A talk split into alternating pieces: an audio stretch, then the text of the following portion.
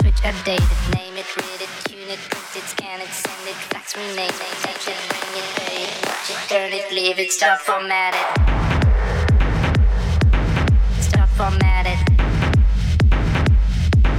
Stop format it.